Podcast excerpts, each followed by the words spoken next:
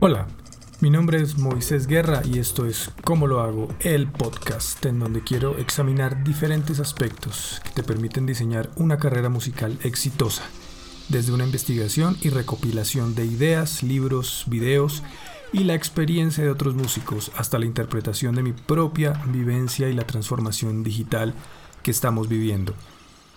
Este es el segundo capítulo de la serie dedicada a aquellos factores ya comprobados que nos permiten aumentar nuestros ingresos o iniciar un proceso de monetización de nuestros servicios musicales y en ese proceso tener una calidad de vida acorde a nuestros objetivos. Específicamente, hoy vamos a hablar de las bandas que ofrecen un servicio de conciertos en vivo, basados en un repertorio de covers, o canciones que pertenecen al catálogo de éxitos de la radio o de las listas de popularidad en el mundo. Hay que tener en cuenta que el lugar o la ciudad en la que pretendemos ofrecer este servicio es el factor más importante a la hora de listar estas canciones. Es decir, que en Bogotá se escucha un repertorio diferente al que suena en Lima y en las ciudades predomina un gusto diferente al de provincia. Incluso el entorno social es un factor a tener en cuenta. Hablando desde mi experiencia, ya que empecé a tocar en bares y celebraciones privadas desde que tenía 20 años, encontré en este tipo de trabajo una entrada económica que hacía la diferencia. En ese momento de mi vida estaba estudiando y cubriendo mis propios gastos, así que el dinero no sobraba. A pesar de que siempre he estado cerca de la educación, tocar en bandas de éxitos de radio me enseñó muchas cosas que hacen parte del negocio musical. Conocí personas que fueron una gran influencia y me enseñaron y me apoyaron, y a las cuales les debo mucho. Parte de las cosas que se aprenden al trabajar en este tipo de bandas tiene que ver con la administración y cómo manejar un negocio. De hecho, si uno es capaz de manejar una banda de covers, conseguir lugares, y pagarle a otros músicos, perfectamente uno se puede dedicar a construir negocios, porque si lo pensamos, se necesitan los mismos principios de cualquier emprendimiento. Marketing, ventas, lidiar y trabajar con personas difíciles, porque los creativos son personas difíciles, que no funcionan bajo los mismos principios de un operario industrial. Así que examinemos cuáles son los principales puntos a tener en cuenta al trabajar en una banda de covers. Número 1. Entiende y explota tus fortalezas. Esto es absolutamente necesario, porque muchos de los músicos que inician su vida laboral, estudiantes o recién graduados de universidad, tienen una percepción diferente de lo que debe hacer parte de la lista de canciones y apuntan a un repertorio que tiene décadas de uso y desgaste. Éxitos de los 70s y 80s y es un poco extraño ver a estos niños de 18 años tocando canciones de hace 50 años. Y la verdad no es interesante. Pienso que estos músicos tienen la energía y la juventud de su lado, entienden la música de hoy y la escena exige un repertorio actual. De hecho creo que hay más oportunidades para una banda joven tocando un repertorio actual que para una banda de jóvenes tocando música de viejitos. Y es precisamente allí donde está el problema. Si tú crees que los viejitos te van a contratar para tocar en sus eventos, estás equivocado. No lo van a hacer porque tienes 18 años, tocas una música que no es tuya y francamente suena diferente a lo que ellos perciben es ese estilo musical. Vale la pena aclarar que una cosa es tocar algunos números clásicos o hacer concesiones sobre el repertorio y otra es que el repertorio de la banda sean canciones de 1986. Bien, Segundo punto. Busca el talento que necesitas, no las personas con las que quisieras trabajar. Esto es un negocio, se trata de hacer dinero, es una banda comercial. Así que si tienes amigos que quieren estar en tu proyecto o quieres incluir a alguien solo porque piensas que es súper cool, no necesariamente significa que son las personas adecuadas para la banda. Necesitas entender el mercado y sus necesidades particulares. Por ejemplo, Dependiendo de la ciudad, un cantante hombre logra una mejor conexión con el público que una banda con una mujer en la voz principal. Así es el mercado. Puede que esto cambie o puede que en otra ciudad la historia sea otra, pero es necesario entenderlo. Igualmente, bandas pequeñas son más efectivas que bandas numerosas. Una banda de ocho integrantes es más compleja de vender que un cuarteto. La imagen y la ropa que cada uno utiliza es crucial, porque si el cliente no percibe profesionalismo, ni él ni otras personas que asistan al evento querrán contratar a la banda. Este aspecto es crucial y merece atención. En mi experiencia, recuerdo que las personas me llamaban para estos eventos, directores y músicos que me daban trabajo y nos decían, nos vemos en el lugar a tal hora y de negro chisga.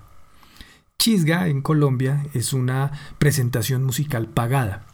Esta es una palabra delicada porque encierra un concepto que en términos generales es peyorativo e indica un trabajo por debajo de los estándares de la creatividad y remuneración. Por eso trato de no usarla en este contexto, pero estoy seguro de que muchos entienden a lo que me refiero. Volviendo al tema, la orden era vestirse de negro, porque daba la impresión de uniformidad. No permitía que nadie llegara con la camiseta de Slayer al matrimonio, y es lo suficientemente neutral para encajar en cualquier evento. El cliente necesita una banda que cumpla con un protocolo social, no un derroche de creatividad. Insisto, esto es un negocio, se trata de construir un servicio para ganar dinero y así lograr una calidad de vida. Siguiente punto. Construye la imagen de la banda y entiende el mercado.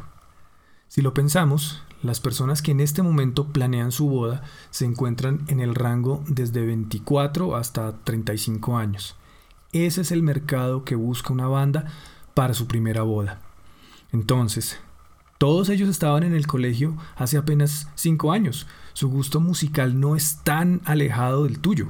De hecho, si pudieran contratar a los artistas que sonaban en ese momento en sus vidas, lo harían. Simplemente muchos no lo pueden hacer.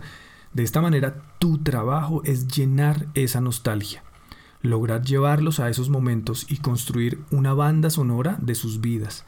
Necesitas revisar las canciones que hacen parte de ese catálogo y tener en cuenta el estilo, la moda, la manera de cada época y proyectar ese estado anímico. Tocas para los novios, no para los papás ni para los niños de la fiesta. Encuentra esa nostalgia y seguramente un mayor número de personas van a contratarte para eventos similares. Número 4. Tómate las cosas con seriedad. Y créeme, el cliente sí lo está haciendo. Y si la protagonista del evento es la novia, es el día más importante de su vida. Ella sí se lo está tomando muy en serio. Es poco profesional conseguir un trabajo, llamar a los amigos para cumplir, llegar al evento y tocar a primera vista o primer oído. Un repertorio que va a sonar absolutamente desastroso. La gente hoy quiere una banda de verdad, con músicos de verdad y tocando en el nivel óptimo su repertorio. Esto es una empresa y depende de cada uno de los que hacen parte de ella demostrar su profesionalismo. El dueño de un lugar que contrata a una banda para que sus clientes reciban un valor agregado, no le importa lo que tienes que hacer para que la banda haga su mejor trabajo. Es tu responsabilidad y debes manejar las cosas con la altura necesaria. Llamar la atención a quien falla, recordar lo importante del profesionalismo y penalizar a quien hace que la banda falle. El problema es que si los músicos te ven como uno más de la nómina, no tienes autoridad. Si aprendes a liderar, seguramente tendrás un mejor equipo de trabajo. Por lo tanto, debes tomarte las cosas muy en serio. En el puesto número 5 tenemos el marketing, la imagen digital de la banda. Hoy en día es crucial tener un estudio fotográfico y de video que se actualice cada seis meses o menos, que te permita cortar el ruido entre las redes sociales, yo no soy fotógrafo ni diseñador, pero entiendo que la misma foto desde dos o tres ángulos ya no es el estándar. Tienes que mostrar que esta banda es la banda. Los videos también deben mostrar la personalidad de la banda y la calidad del servicio, así como la prueba social de que sí vale la pena la inversión. En números cerrados, si cobras 500 dólares por un evento, significa que al año quieres facturar 12 mil dólares. Por lo tanto, debes hacer que el material de marketing sea profesional. No se trata de hacer una sesión de fotos con el teléfono, porque eso es parte del marketing de una banda de música original. Es otro asunto con características diferentes y públicos diferentes. Contrata a un profesional y no seas tacaño. Paga lo que puedas, pero buscando invertir en tu empresa. Aprovecha la sesión y cambia de ropa dos o tres veces. busca dos o tres lugares para las fotos. Y en cuanto a los, en cuanto a los videos, puedes aprovechar las tomas hechas en vivo, editarlas y hacer un promo que se pueda distribuir en los diferentes formatos de las redes. Hoy en día el marketing es necesario, pero además es, está en un nivel altísimo. Debes competir contra otros creativos y su habilidad para hacer un video casero como una producción exitosa. Muy bien, el punto número 6, que está relacionado con el anterior, con el marketing, tiene que ver con el material en audio que promociona la banda. Examinemos la opción que tiene una persona para buscar una banda en el mercado y la cantidad de material que va a revisar. Y si cada vez que encuentra una banda y su demo, la canción que suena es Uptown Funk, va a ser muy difícil que exista una diferencia, una personalidad que destaque entre todas las bandas. Entonces, Tienes que buscar algo que demuestre la versatilidad de tu oferta, algo moderno, algo nostálgico, con un sonido de calidad, que muestre energía y la capacidad de la banda para ofrecer una buena experiencia. Uptown Funk funciona y seguramente será el clímax de la noche, pero para un demo no es la mejor elección. Hay una diferencia entre lo que muestras de la banda en el contexto de una negociación y lo que la gente embriagada a las 2 de la madrugada quiere escuchar. Piensa en las opciones y aléjate de lo que las demás bandas están mostrando. Resalta las cualidades de la banda, no las sumerjas en un mar de las mismas opciones.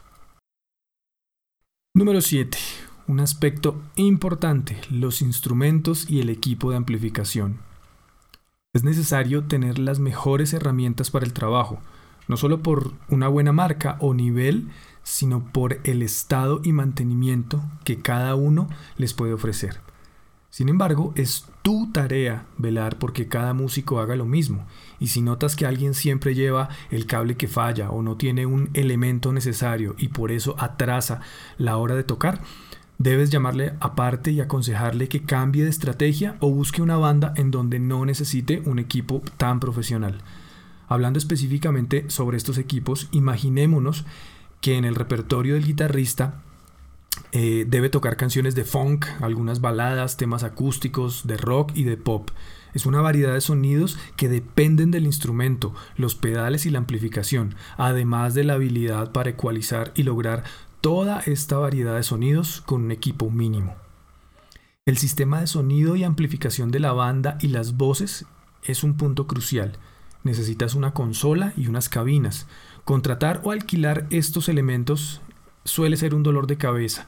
Si realmente estás trabajando continuamente, es decir, un mínimo de una vez por semana, necesitas tu propio sistema de amplificación.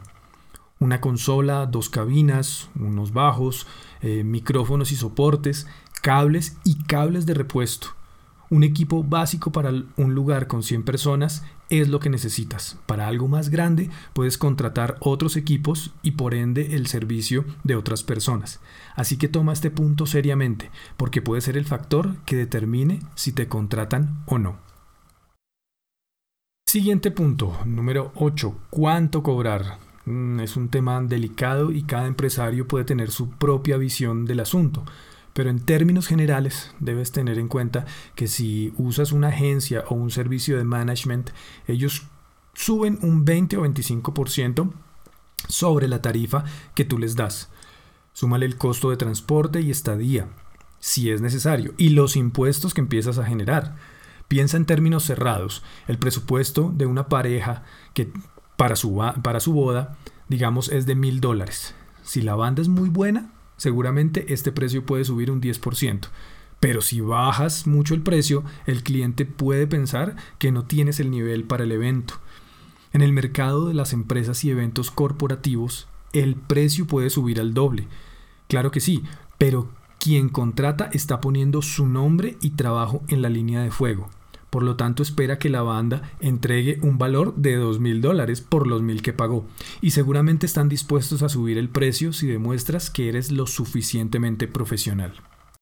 En resumen, saca un presupuesto para cada ítem necesario para el trabajo, incluyéndolo todo, sin perder de vista aquellos gastos que puedan surgir.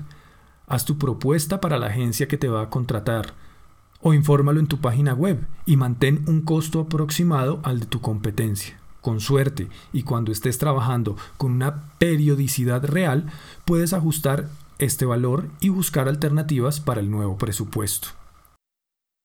Como último punto en esta conversación llegamos al número 9, el interés compuesto, la capacidad de realizar un trabajo de la mejor manera posible dar la mejor impresión desde el cumplimiento de un horario, tanto de llegada como de actuación, la ropa, el vocabulario y el manejo del público, el comportamiento de la banda, las canciones y la flexibilidad al darle gusto a la gente. Todo es una manera de demostrar el valor de la banda. Todo debe ser mejor que la competencia siempre. Cada atributo de la banda debe ser un punto a favor y el cliente debe entender que no va a conseguir el mismo servicio de otro proveedor. Aprovecha la presencia de la banda, capitaliza la atención de los asistentes al evento, que además te están dando esta atención. Por ejemplo, puedes usar un logotipo o el nombre de la banda en el bombo, hacer un par de banners y ubicarlos al lado del sistema de sonido, proyectar en la pantalla del lugar el logo y absolutamente imperativo tarjetas comerciales de la banda. Porque lo cierto es que al día siguiente nadie va a recordar ni tu nombre ni el nombre de la banda. Y no te van a encontrar porque no saben en dónde buscar. Necesitas hacer ese camino más fácil. Y la manera es con una tarjeta comercial, con tu nombre, teléfono, email y la razón social de tu banda. Capitaliza las redes sociales, publicando fotos del evento, con las personas y probando socialmente que estás haciendo un trabajo profesional. Recuerda que las redes son sociales porque las personas buscan identificarse y comunicarse. Si ven en tus publicaciones un nivel profesional y una experiencia, es posible que quieran seguirte, contactarte y tener tu número en caso de que necesiten un servicio de esta altura.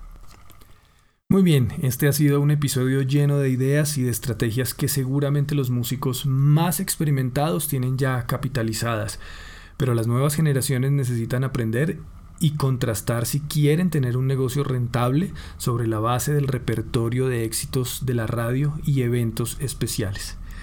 ¿Qué piensas? ¿Faltó alguna?